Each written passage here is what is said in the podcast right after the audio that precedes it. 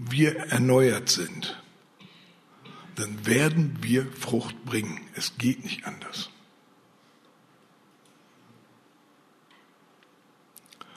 Und deswegen bohre ich an dieser Stelle jetzt mit der nächsten Einheit noch mal etwas tiefer. Okay? Seid ihr dabei? Ja, das ist nicht, äh, hört sich jetzt völlig anders an, wie was völlig anderes ist, aber genau dasselbe. Damit wir das, die Wirkung haben, die, wo, wo wir heute Morgen drüber gesprochen haben, dass wir wirklich Salz und Licht in unserer Umgebung sind, muss an uns was passieren. Und einen so einen konkreten Punkt will ich ansprechen, den ich ähm, denke, der für uns hier jetzt sehr hilfreich ist. Der hat einen ganz merkwürdigen Titel, der heißt nämlich Anapausis. Ich weiß nicht, ob du das schon mal gehört hast, aber manchmal hilft das ja sozusagen so über so einen Begriff zu stolpern, wo man sagt, hä, was denn das? Worum es geht, steht da drunter. Werde ich getrieben oder vom Geist Gottes geleitet? Werde ich von dieser Welt getrieben? Werde ich aus mir rausgetrieben? Oder kann mich Gottes Geist leiten? Entweder oder.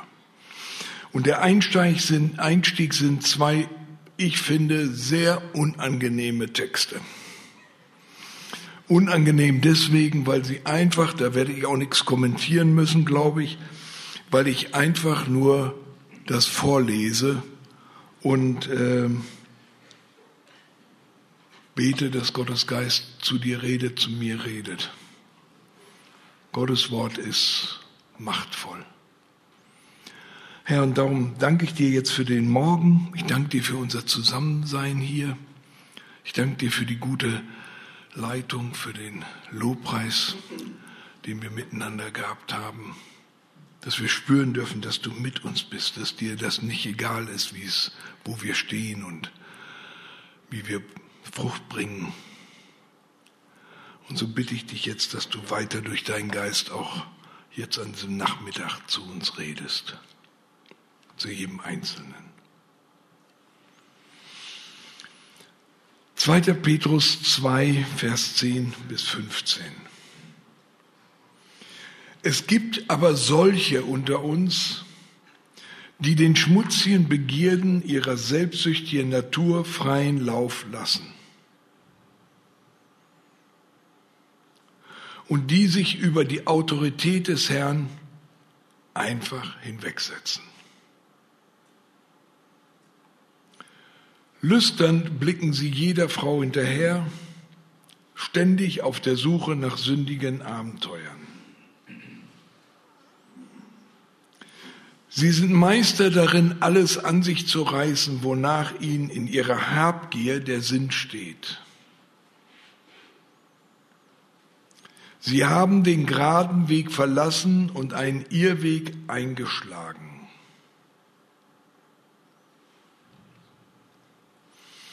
Vers 15 ist eine hervorragende, wir Juristen würden sagen, Legaldefinition von Sünde.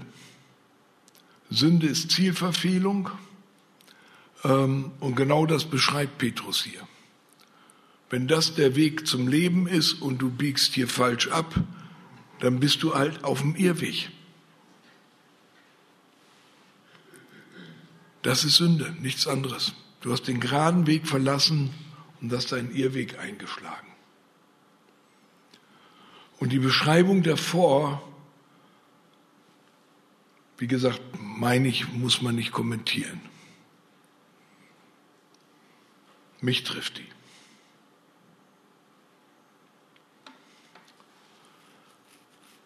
Die zweite Stelle, Jakobus 1 bis 17.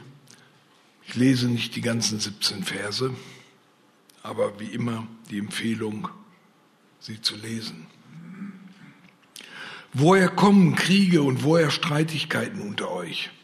nicht etwa aus euren Lüsten, die in euren Gliedern streiten. Ihr begehrt und habt nichts. Ihr tötet und neidet und könnt doch nichts erlangen. Ihr streitet und führt Krieg. Ihr habt nichts, weil ihr nicht bittet. Ihr bittet und empfangt nichts, weil ihr übel bittet, um es in euren Lüsten zu vergeuden. Ihr Ehebrecher, wisst ihr nicht, dass Freundschaft der Welt Feindschaft gegen Gott ist? Wer nun ein Freund der Welt sein will, erweist sich als Feind Gottes.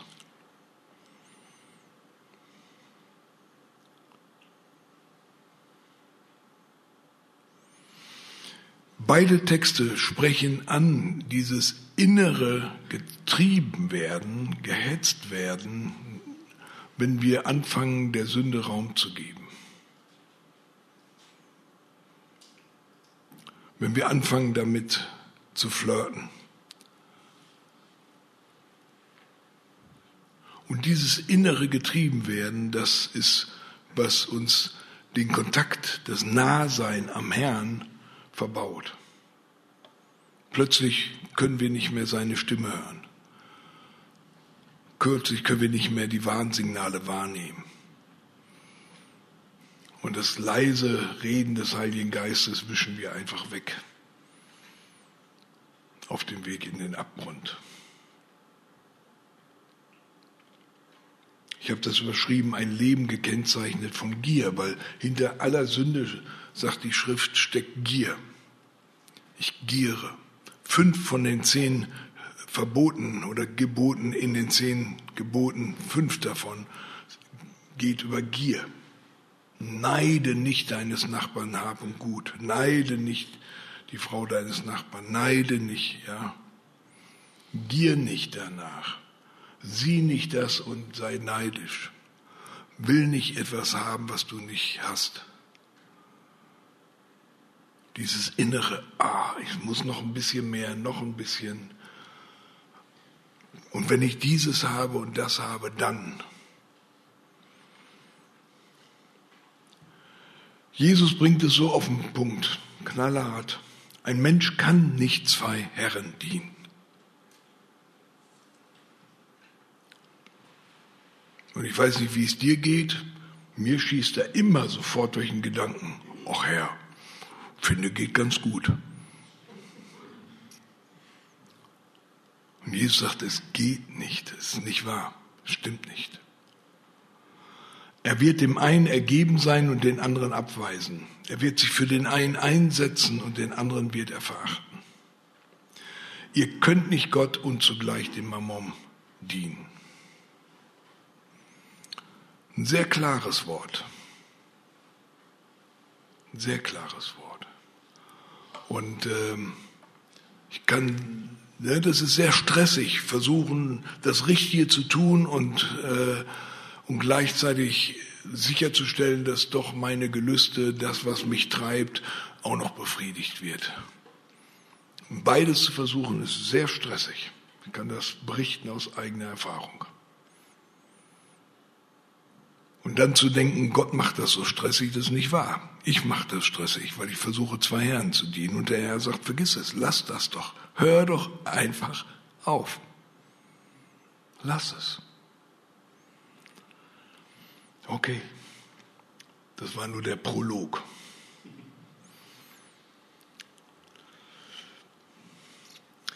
Ein paar Fragen an dich. Hast du schon mal gesagt, ich habe keine Zeit? Kannst du einfach aufschreiben, ja, nein. Ich habe nicht genug Geld. Ja, nein. Wie viel arbeitest du am Ruhetag? Das ist für die meisten von uns Sonntag. Nicht alle. Ich weiß, Pastoren haben einen Ruhetag am Montag oder so. Am Ruhetag. Wie viel arbeitest du am Ruhetag? Kannst du in Stunden aufschreiben. Fünf, sieben, immer nur wenn es sein muss, aber das ist halt immer. Hört sich gut an, ne? nur wenn es sein muss. Ne? Aber wenn das natürlich faktisch immer ist. Ist es, für dich, ist es für mich normal, den Zehnten von meiner Zeit und meinem Geld für meinen Nächsten einzusetzen? Ja, nein. Oh, noch nie drüber nachgedacht. Alles gut wird nicht eingesammelt. Einfach nur für dich. Was sind meine maßgeblichen Kriterien, wo ich lebe und wie ich lebe? Das zielt auf die Frage hin, ähm, ob ähm, die aktuelle direkte Gebetserhörung ist, dass der Herr dir einen freien Parkplatz äh, vor der Gemeinde geschenkt hat. Und an was anderes kannst du dich nicht erinnern in der letzten Zeit. Das ist schön, wenn er dir einen freien Parkplatz schenkt, das ist aber nicht, worum es geht. Weißt du, warum du in Berlin wohnst? Weißt du, warum du so in Berlin wohnst, wie du in Berlin wohnst? Hast du eine Ahnung, was Gott darüber denkt? Hat dich das überhaupt mal so interessiert, dass du das gefragt hast? Bist du überhaupt auf die Idee gekommen, dass Gott darüber Gedanken haben könnte? Oder hast du gesagt, hey, Gott, jetzt nicht übertreiben? Ähm, ja, Mittwochabend opfere ich dir. Ich bin schon jeden Sonntag in der Gemeinde und mache da also nicht nur Gottesdienstbesuch, auch noch Technik und äh, Begrüßungsdienst und, und so weiter. Ihr, ihr versteht. Wir reden über die wirklich wichtigen Dinge des Lebens.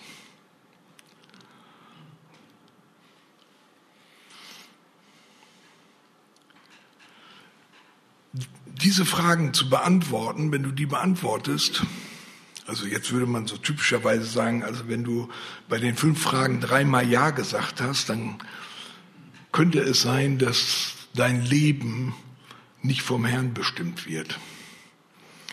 Ähm, ist einfach eine Testfrage, ne? wer bestimmt mein Leben?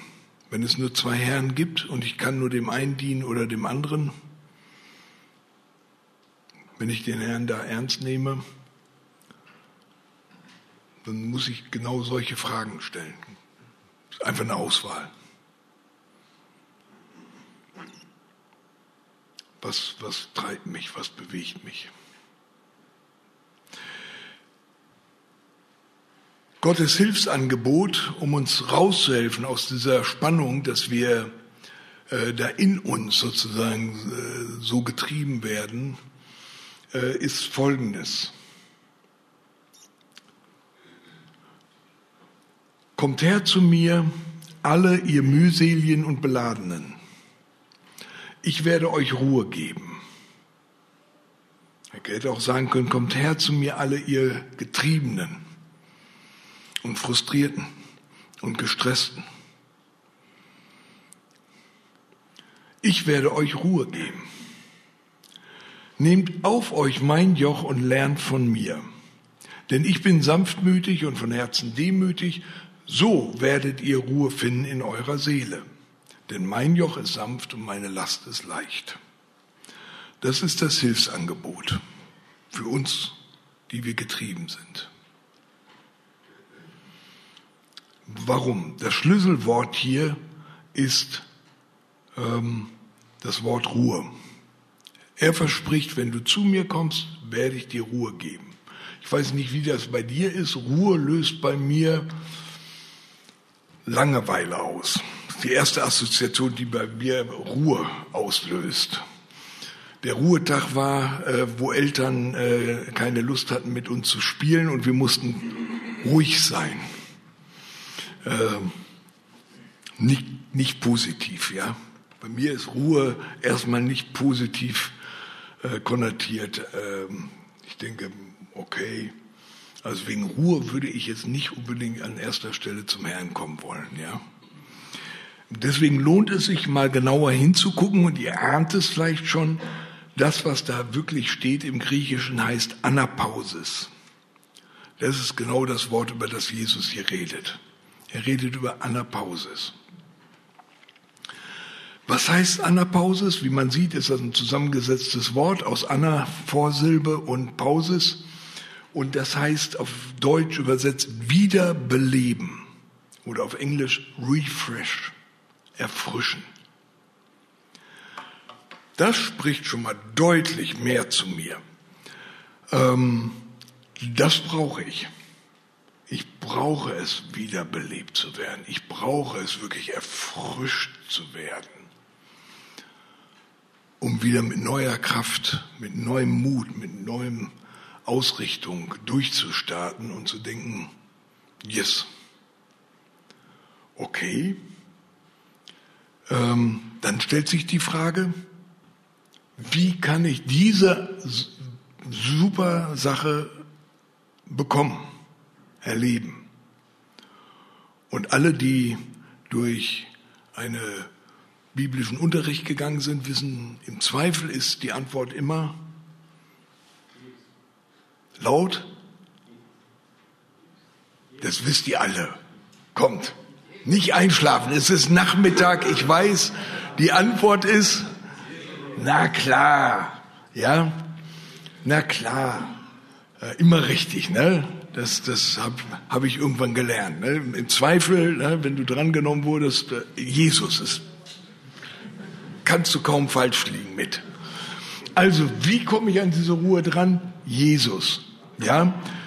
Und ähm, das, was, was besonders ist und was es sehr praktisch macht, er behauptet nicht nur, dass er weiß, wie wir diese Ruhe finden, sondern er kann uns auch den Weg dorthin weisen. Aber Jesus geht noch darüber hinaus. Das ist typischer Berater. Ne? Ein Berater sagt, hey, ich weiß, was du brauchst. Der Guru ist, der Guru sagt, und ich weiß, wie du dahin kommst. Da lang musst du gehen. Jesus geht noch einen Schritt weiter und sagt, ich, ich will dich in diese für dich lebensnotwendige, erfrischende Ruhe führen. Und mehr noch, er fordert uns sogar ausdrücklich dazu auf. Denn dieses kommt zu mir ist ein Imperativ. Das ist nicht eine Einladung, das ist nicht ein, ähm, wenn ihr gerade mal nichts anderes vorhabt, könntet ihr auch mal zu mir kommen und dann könnte ich euch mal zeigen, wie das Leben funktioniert. Sondern er sagt, tu das. Du, der du gestresst, getrieben bist, der du freigesetzt werden musst von dir selbst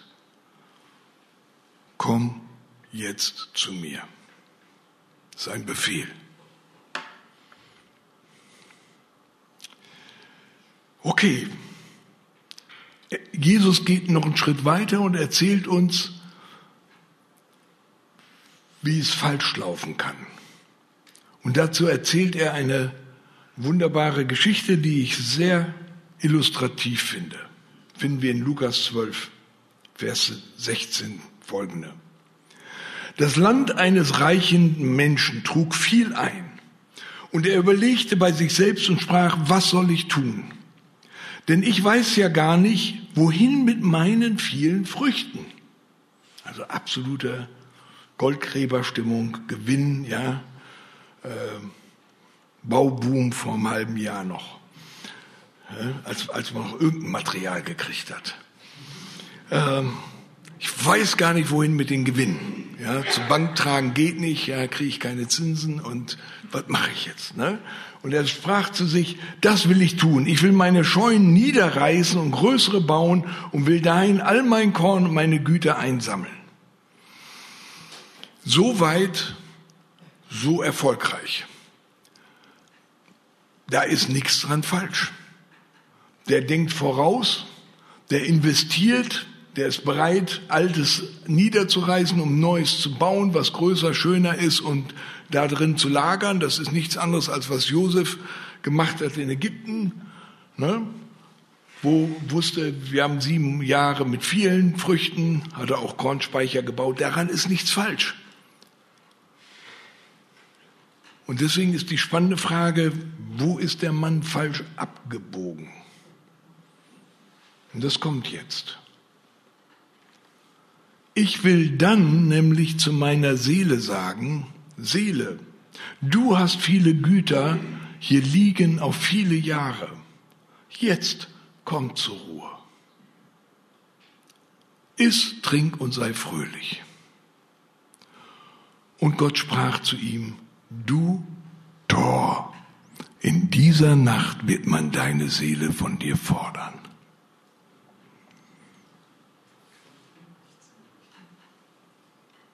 Ja, das ist die finale Ruhe. Aber hat nichts mit einer Pause zu tun. Gar nichts.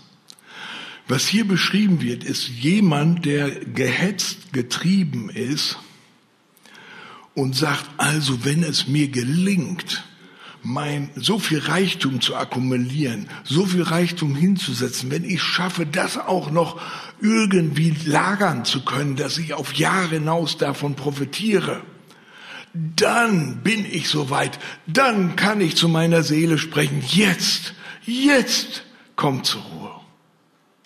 Will im Umkehrschluss heißen, bis dahin stresst der. Bis dahin stresst der. Und was für ein Ergebnis ist, wenn du am Ende deines Lebens an den Punkt kommst, wo du sagtest, jetzt könnte ich. Und jetzt liege ich im Sterben.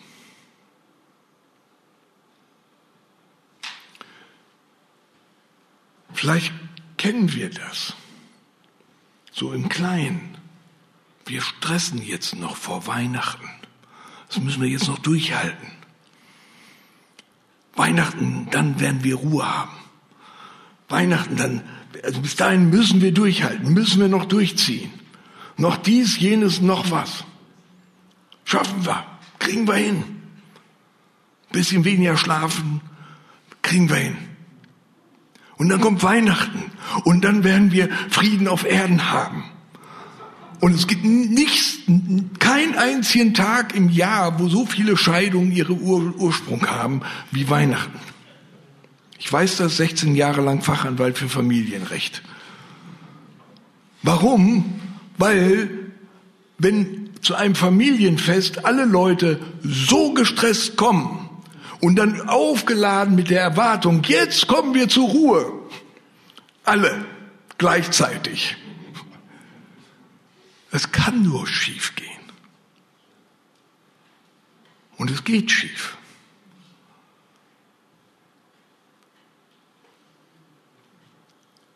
Der Stress vorm Urlaub.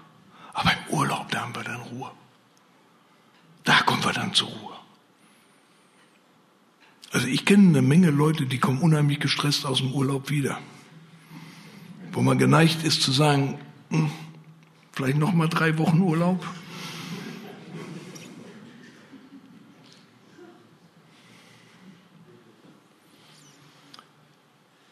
Fängt das an, real zu werden für euer Leben? Jesus spricht hier was ganz Konkretes an, wo er sagt, das ist, das ist euer Problem. Ihr kommt nicht zur Ruhe und dann werdet ihr bestimmt von dieser Welt, von den Bedürfnissen, den Lüsten, alles das, was in euch ist, was um euch herum einbrillt. Ihr habt dem gar nichts entgegenzusetzen, weil ihr in Wirklichkeit schon auf dem Weg zum Ausbrennen seid. Und eure Hoffnung, irgendwann zur Ruhe zu kommen, durch Urlaub, durch eine Gehaltserhöhung, durch einen Karrieresprung, durch wenn ich endlich verheiratet bin und äh, weiß der Hudel was, wenn ich endlich das Haus fertig gebaut habe, das ist immer dieses Wenn. Ne? Wenn ich dann, dann komme ich zur Ruhe. Daran erkennt ihr das, das Spiel, das falsche Spiel. Ich stresse, aber wenn ich endlich dann, das ist das falsche Spiel. Und Jesus sagt, das ist nicht das Leben. Ich habe euch Leben in Fülle versprochen. Heute. Hier. Jetzt. Leben.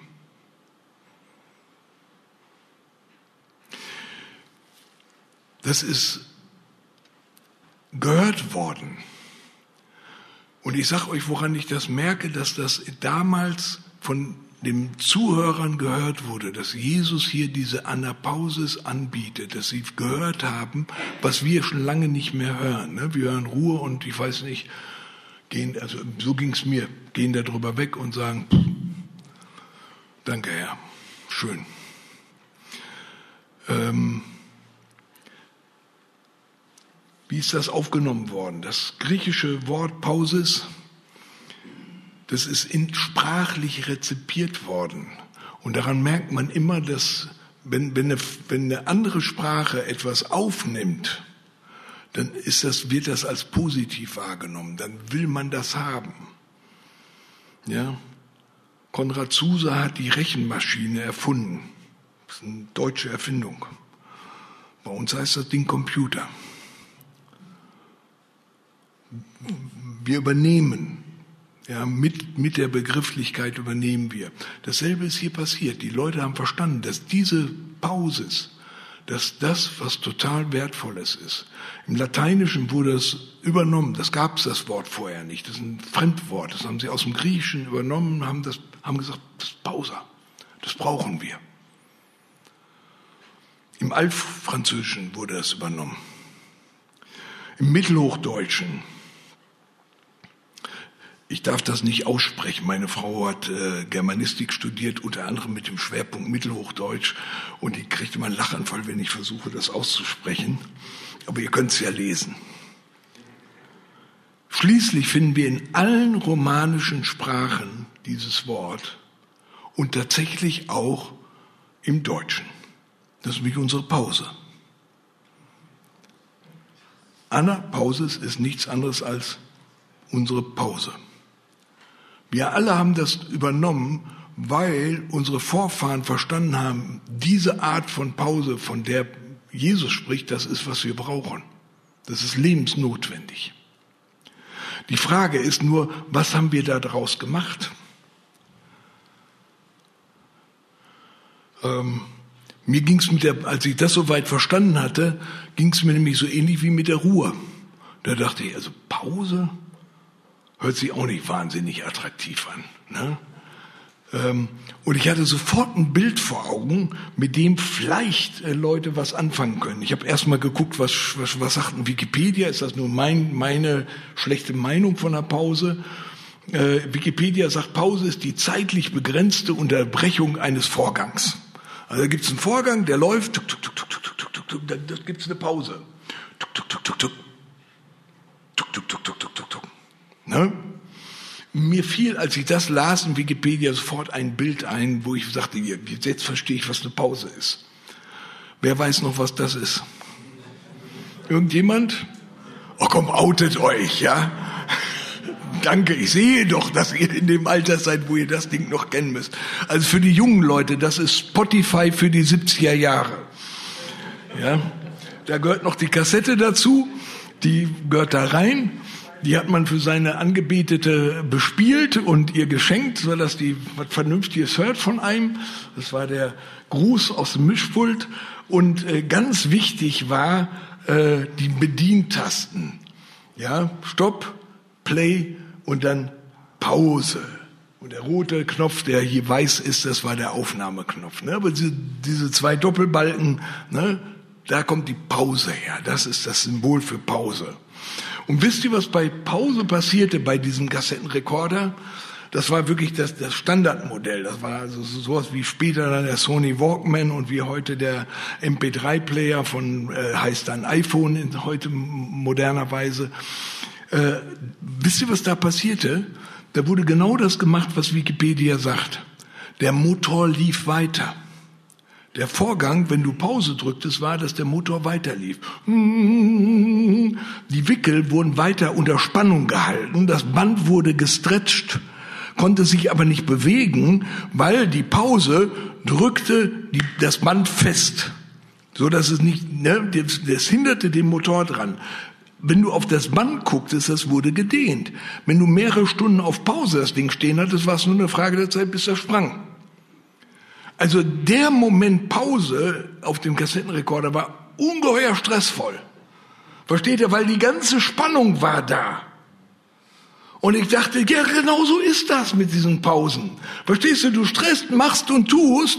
Und jetzt kommt diese Urlaubspause, wo wir alle uns Entspannen. Jetzt Kinder, jetzt entspannt euch endlich, Frau. Kannst du nicht mal entspannt sein?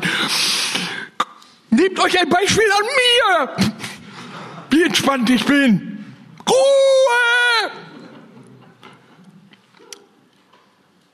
Das ist eine ungeheure Spannung darunter. Das ist ja, Pause ist ja nur eine Unterbrechung.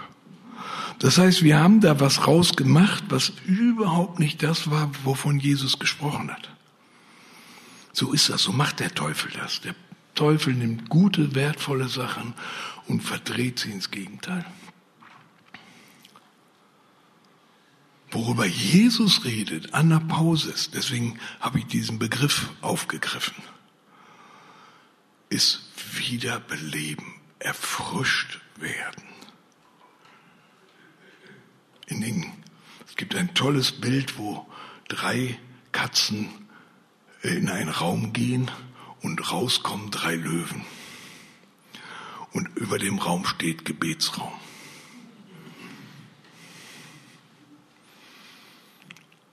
Das ist erfrischend. Ich komme wieder und habe eine völlig neue Perspektive auf mein Leben, auf das, was um mich herum ist, wie Gott das sieht und verstehe, was dran ist. Das ist erfrischend. Das ist ermutigend. Das ist, was uns zusteht. Anapausis. Wie funktioniert das? Jesus sagt es ganz einfach. Wenn du diese Erfrischung haben willst, dann such sie bitte nicht irgendwo anders, sondern komm zu mir. So simpel. Komm zu mir.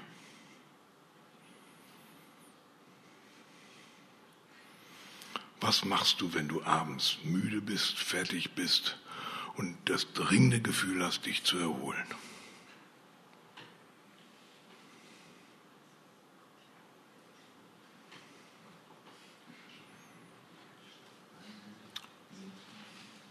Jesus sagt, wenn du, du brauchst Erfrischung, komm zu mir.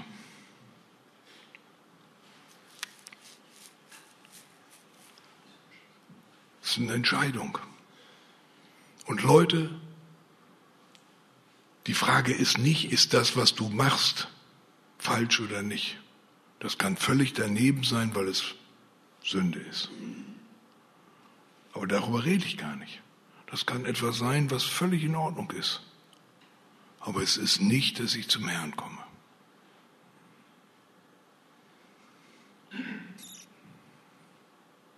Und Jesus sagt, willst du erfrischt werden, komm zu mir.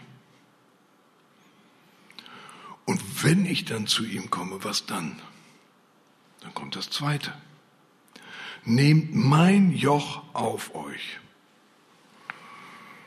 hört sich nicht unheimlich erfrischend an, oder? Ja, da sind aber zwei Sachen zu, zu verstehen. Der Herr ist offensichtlich ja der Meinung, dass wir so oder so ein Joch haben.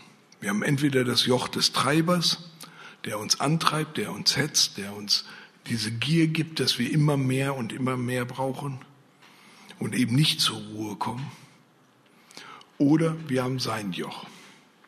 Das ist das eine, was ganz wichtig ist zu verstehen. Du hast immer ein Joch. Es ist nicht die Frage, ob wir sein Joch nehmen oder keins, sondern wir haben immer ein Joch. Die Frage ist es nur seins oder das von jemandem, der uns kaputt machen will. Aber das Zweite, was ich wirklich hilfreich finde, ist dieses mein Joch. Und darum dieses Bild ist ein sogenanntes Doppeljoch. Nicht das untere Ochsenjoch. Jesus sagt nicht, komm zu mir, ich leg dir ein Joch auf, das ist zwar gepolstert, aber das trägst du jetzt und ab mit dir in die Wüste. Das sagt er nicht. Er sagt, komm zu mir, nimm mein Joch auf mich, bleib bei mir. Warum? Weil das ist ein Doppeljoch. Und unter dem einen geht er. Und unter dem anderen bist du eingeladen. Könnt ihr das sehen? Alle? Und unter dem anderen bist du eingeladen mitzugehen.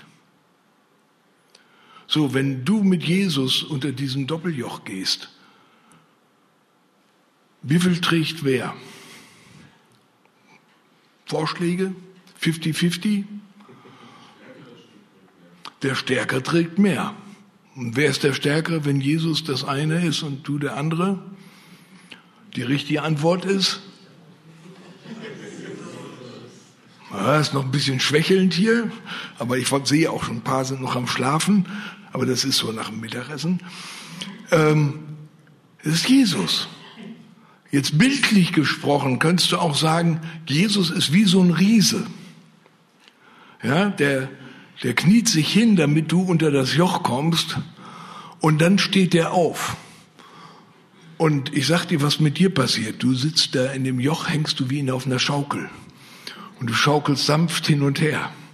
Und dann geht ihr beiden los. Ne? So auf Augenhöhe schaukelst du hin und her und sagst, yes, Jesus, das ist erfrischend. Das ist erfrischend. Und dann wird der Tag gemeistert, gemeinsam unter dem Doppeljoch. Und am Abend kniet sich Jesus wieder hin. Und du steigst ab. Und dann sagst du, Geld Jesus, das haben wir super gemacht. Und Jesus lächelt dich an und sagt, ja, ja, haben wir. Versteht ihr, warum das Joch Jesu erfrischend ist? Weil wir dieselben Sachen, die dran sind, machen wir. Aber wir machen sie mit Jesus. Wir machen sie mit ihm. Unter seinem Joch.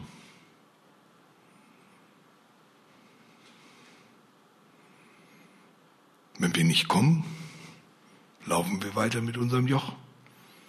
Nur, dass wir noch das Fromme oben drauf packen. Und denken, wow, Christsein ist doch stressig. Die anderen haben jeweils einen freien Sonntag.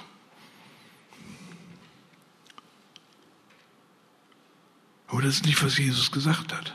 Jesus hat gesagt, komm zu mir. Ich nehme dir dein Joch ab, wenn du unter mein Joch kommst.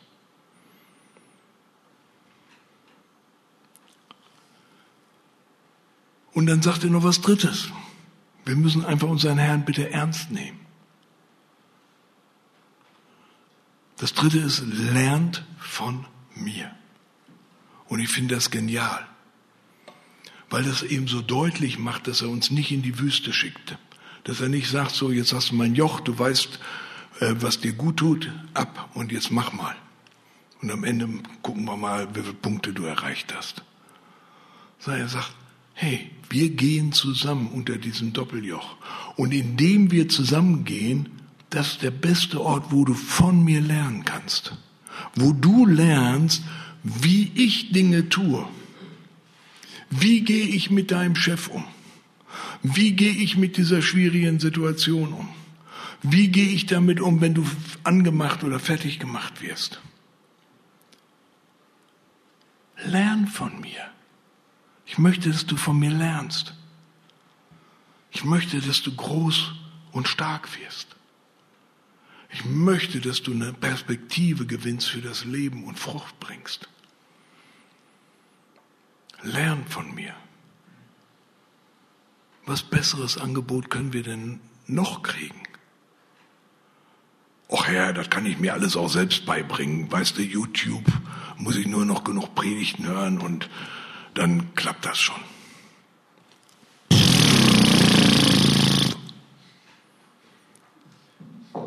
Weil sowas lernen wir nur im Unterwegssein in Jüngerschaft. Das lernst du nicht durch Anhören von Predigern. Predigen können Impuls setzen, können dich anregen. Lernen tun wir unterwegs im Alltag. Deswegen war Jesus mit den Zwölfen unterwegs. Sie haben unterwegs gelernt. Meister, war das jetzt nötig, am Sabbat den zu heilen? Der liegt da seit Jahren an diesem Pool. Du hättest ihn gestern und morgen heilen können, aber warum nun gerade am Sabbat? Du weißt, wie du unter Beobachtung stehst. Das macht echt Stress. Ja. Ne, wie heißt es in The Chosen? Sometimes it's time to make a little trouble. versteht ihr, wir müssen lernen und wir lernen nur unterwegs, wenn wir mit Jesus unterwegs sind. In denselben Situationen. Er will mit dir da drin sein. Nur du musst ihm das erlauben. Also simple drei Schritte. Das ist meine Entscheidung. Komme ich zu ihm oder suche ich irgendwo anders? Und Brüder, ich habe immer wieder woanders gesucht. Ich weiß, wovon ich rede. Das ist eine Entscheidung. Komme ich zu ihm? Bin ich bereit, sein Joch auf mich zu nehmen und mit ihm unterwegs zu sein? Und hinzuschauen und zu lernen. Herr, wie machst du das? Warum läuft das gerade so, wie es läuft? Ich verstehe das nicht. Es ist gut, dass du fragst. Ich habe mich immer gewundert, warum die Jünger nicht mehr gefragt haben. Geht euch das nicht auch? Also wenn ich die Geschichten lese, denke ich, ihr fragt doch, warum habt ihr nicht gefragt? Jesus ist immer bereit zu antworten, wenn es euch nicht aufgefallen ist. Ja? Manchmal ein bisschen kryptisch, aber er antwortet immer. Sie fragen aber ganz selten. Oberdämlich. Und dann habe ich gemerkt, hm, da ist irgendwas, das fällt uns schwer zu fragen. Ich weiß nicht, ob das, ob das fehlende Demut ist, Eingeständnis, hey, ich weiß es nicht, ich verstehe es nicht. Ich bin immer derjenige, der fragt. Alle anderen scheinen keine Fragen zu haben. Ich, keine Ahnung. Mir ist das nur aufgefallen, die fragen immer nicht. Offensichtliche Fragen. Aber Jesus lernt, lädt uns ein, lern von mir. Lernen tun wir nur, wenn wir fragen. Herr, warum läuft das, wie es läuft? Ich verstehe das nicht. Ja, das heißt auch, dass wir aushalten müssen, dass wir auf bestimmte Fragen keine Antworten kriegen. Oder dass uns die Antworten nicht gefallen. Aber das ist der Weg, wie wir lernen. Und dann sagt Jesus, das machen wir jetzt. Und dann klappt das nicht. Und dann muss sofort die Frage sein, Herr, warum nicht? Was, was war jetzt? Habe ich irgendwo was verpasst? Und wir fangen an, Dinge zu verstehen. Wir fangen an zu verstehen, wie funktioniert Glauben. Für euch jungen Leute, ich bin im September habe ich ein kleines Fest gefeiert. Wusste nicht, wie man sowas feiert. Aber im September bin ich 50 Jahre in der Nachfolge Jesu gewesen. Und ich dachte, das muss man feiern. Ne? Irgendwie, weißt du, allen Mist feiert man. Ich dachte, das ist nun wirklich das Wichtigste in meinem Leben. Muss man irgendwie feiern. Und, ähm, und ich guckte so zurück und ich dachte, da gab es schon so Momente, wo ich echt dachte, das ist total abgefahren.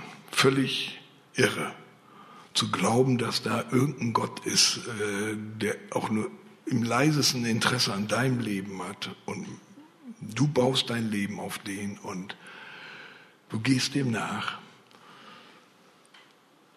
Und ich habe in den 50 Jahren mein Leben existenziell auf ihn gebaut.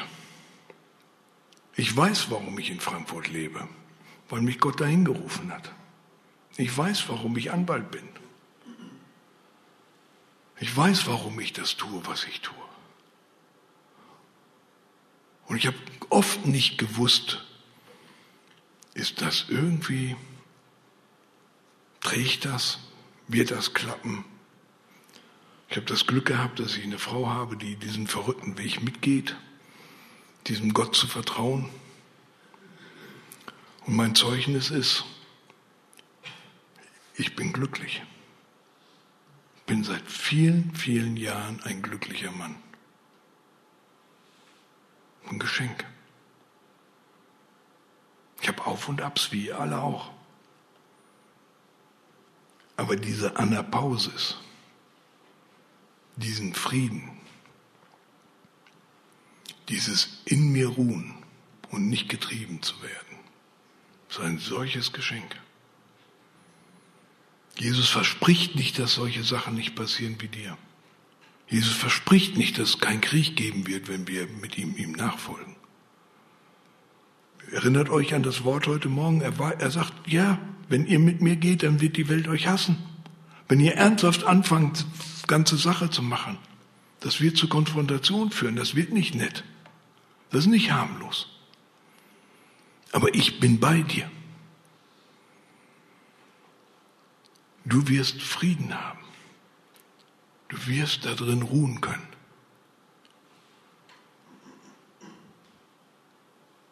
Ich muss nicht länger mehr auf irgendwas hoffen, um endlich dann zur Ruhe zu kommen. Versteht mich nicht falsch, ich freue mich auch auf den Sonntag, ich freue mich auch auf den Urlaub. Alles gut. Aber ich brauche das nicht existenziell, um heute glücklich zu sein. Das ist der Unterschied.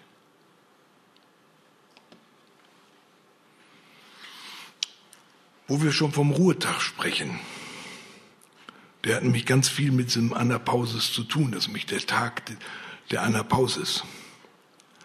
Wozu brauchen wir den dann eigentlich noch, Martin, wenn das so ist, wie du beschreibst, dass du jeden Tag Anapausis lebst? Wozu brauchen wir dann noch einen Ruhetag? Hebräer 4 spricht über diesen Ruhetag.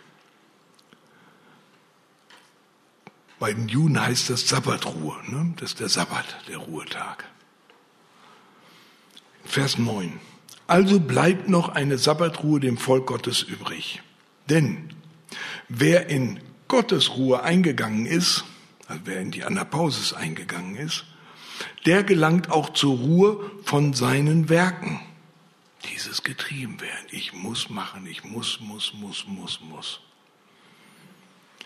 Und wir kommen zur Ruhe von meinen Werken, so wie Gott von seinen Werken. Lasst uns nun eifrig sein, in jene Anapausis einzugehen. Da stelle ich die Frage, Moment mal, wieso muss Gott in die Ruhe von seinen Werken eintreten? Der sollte ja nun Anapausis leben nehme ich mal an. Er ist der Erfinder davon. Wieso braucht er das? Und da hilft uns tatsächlich der Blick in den Quelltext, nämlich den Schöpfungsbericht, Genesis, zweites Kapitel, Verse zwei bis drei. Da heißt es, wenn man genau hinguckt, und Gott vollendete am siebten Tag sein Werk, das er gemacht hatte, und ruhte. Und er segnete diesen siebten Tag und heiligte ihn. Interessant ist die Formulierung. Er vollendete am siebten Tag sein Werk. Ich habe bis dahin, bis ich da zum ersten Mal richtig hinguckte, immer gedacht, na Gott hat sechs Tage malocht, ja, ständig irgendwas Neues geschafft jeden Tag und am siebten war fini, ne, Füße hochlegen und gut. Die Formulierung macht deutlich, dass die gesamte Schöpfung in sieben Tagen passiert ist. Nicht sechs Tage schaffen und dann der siebte ist irgend so ein Anhängsel, sondern das gehört dazu. Dieser Ruhetag gehört mit zur Arbeit, zum Schaffen. Das Werk Gottes beinhaltet diesen Rhythmus. Sechs Tage zu arbeiten und den siebten zu ruhen. Und Gott installiert hier etwas, was eigentlich bei uns die Frage auslösen muss oder die Denke, wenn Gott einen Ruhetag braucht, wie komme ich auf die Idee, dass ich den nicht brauche?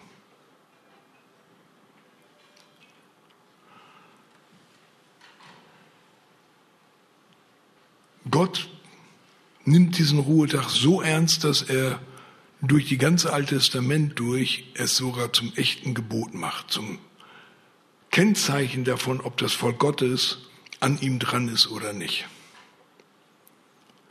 Weil immer dann, wenn wir nicht aus seiner Kraft leben, in seinem Frieden leben, wenn wir wieder getrieben werden, das ist zwangsläufig. Entweder wirst du getrieben, entweder dienst du dem Mammon oder du dienst Gott. Es geht nicht anders. Sein Joch oder Gottes Joch. Immer wenn ich nicht in Gottes Anapausis lebe, fange ich früher oder später an, den Ruhetag zum Arbeitstag zu machen. Es gibt so viele Christen, denen ich begegne, die mir mit guten Erklärungen erklären, warum sie aber doch am Sonntag arbeiten müssen. Das fängt bei Schülern an, geht bei Studenten weiter und hört bei Arbeitern nicht auf und Werktätigen.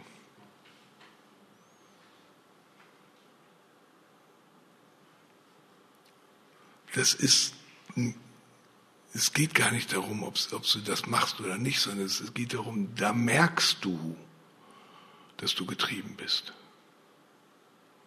Gott sagt, vertrau mir. Du musst nicht am Ruhetag arbeiten. Du darfst nicht am Ruhetag arbeiten. Du sollst da zur Ruhe kommen. Und wenn du schon die ganze Woche gestresst bist, dann wirst du an diesem Gebot, weil du, wenn du das ernst nimmst, wenn du in Gottesfurcht bist, dann nimmst du das ernst. Weil du sagst, okay, alles in mir sagt, ich muss aber noch diese Arbeit fertig machen. Ich kenne das, ich bin selbstständig, ja. Und ihr wisst, selbstständig, das sind die Leute, die alles selbst und ständig machen. Ich kenne das.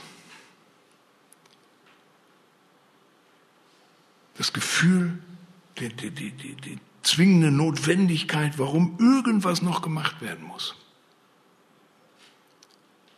Und Gott sagt, nein, vertrau mir. Ich habe das verstanden, da bin ich sehr dankbar für, ich habe das verstanden als tatsächlich schon in der Schule. Und seitdem ich das verstanden habe, lebe ich das. Und das sage ich jetzt nicht zum auf die Schulter klopfen, sondern als Ermutigung. Ich habe noch nie irgendetwas verpasst, weil ich am Sonntag nicht gearbeitet habe. Subjektiv war ich der festen Überzeugung, wenn ich das nicht fertig kriege, dann geht die Welt unter, wird mein Mandant mich kündigen. Versteht er? All diese Reden und Druck, all, ja, es ist noch nie passiert.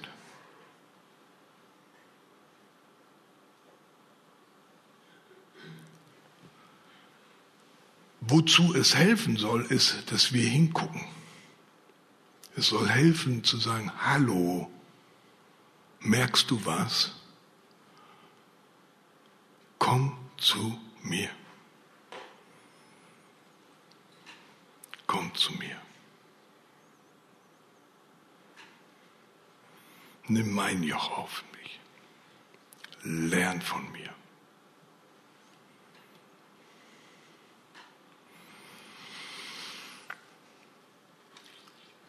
Wenn wir Anapausis erleben wollen, gilt das alte Wort von meinem Herrn, wer meine Worte hört und sie tut, der wird es erleben.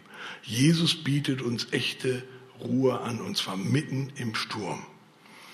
Und das beste Bild, was mir dazu einfällt, ist dieses.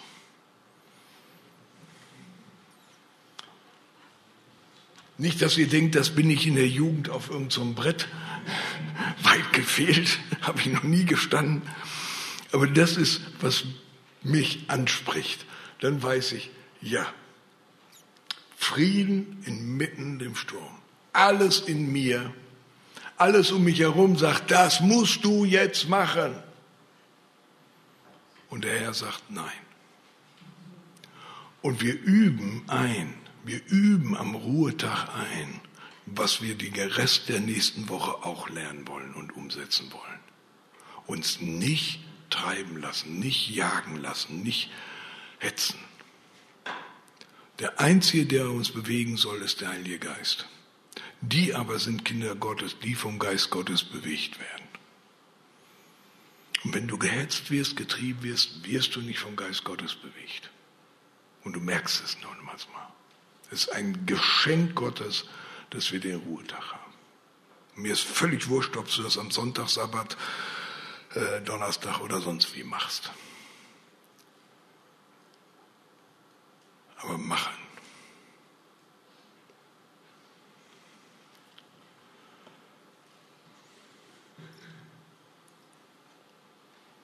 Ich gehe davon aus, dass wenn wir beim Vater ankommen, dass wir dann das in perfekter Weise leben.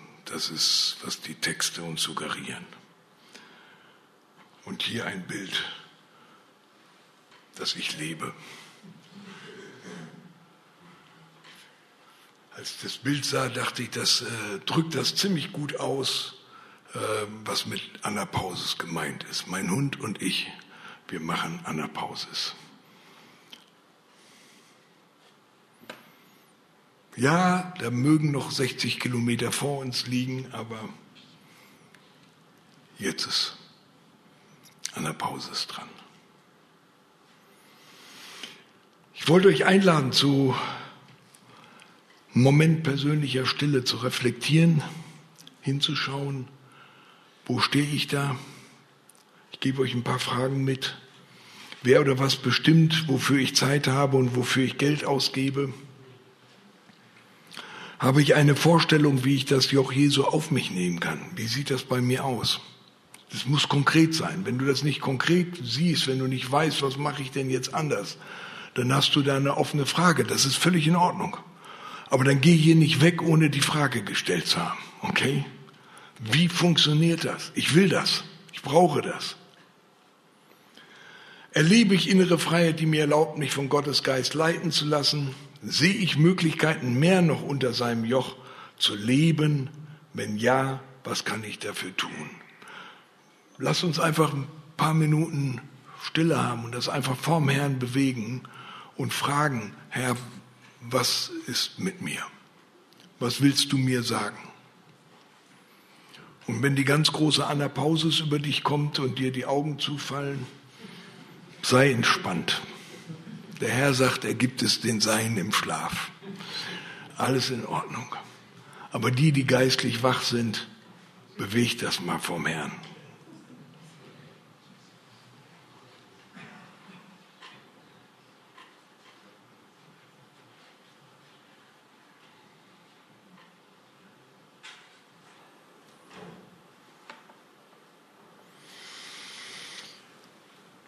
Ich würde einladen, dass ihr wieder zu zweit euch austauscht. Das können dieselben sein, ähm, das können andere sein, ähm, dass ihr einfach nochmal genauer hinguckt. Warum ist das so wichtig? Weil wenn ich innerlich nicht in die Wege des Herrn komme, das ist eine andere Formulierung für diese Anapausis, dann kann ich das hören von heute Morgen, kann ich mir Gedanken darüber machen, wie kann ich besser meinen Platz ausfüllen, kann mich das danach ausstrecken. Ich werde es nicht im Alltag leben können. Weil entweder sein Geist oder andere Sachen werden mich bewegen und streiten. Und dann gibt es maximal die berühmte Freizeit, die ich einsetzen kann. Aber das ist nicht, worum es geht. Also deswegen ist das so wichtig, ja. Und ich bin dem Herrn so dankbar, dass es eine Lösung dafür gibt, aus diesem Hamsterrad rauszukommen. Von daher empfehle ich euch, nutzt die Zeit zum Austausch und Gebet, ja. Und wie vorhin, kommt gerne mit Fragen zurück, wo ihr sagt, die Frage haben wir noch. Oder wie machst du das? Oder wie ist das? Ja. Dazu sind wir hier, um uns auszutauschen, um uns zu ermutigen, um uns auf dem Weg zu sein. Oder wenn ihr Erfahrung oder Erkenntnis habt, bringt das ein, wenn ihr wiederkommt.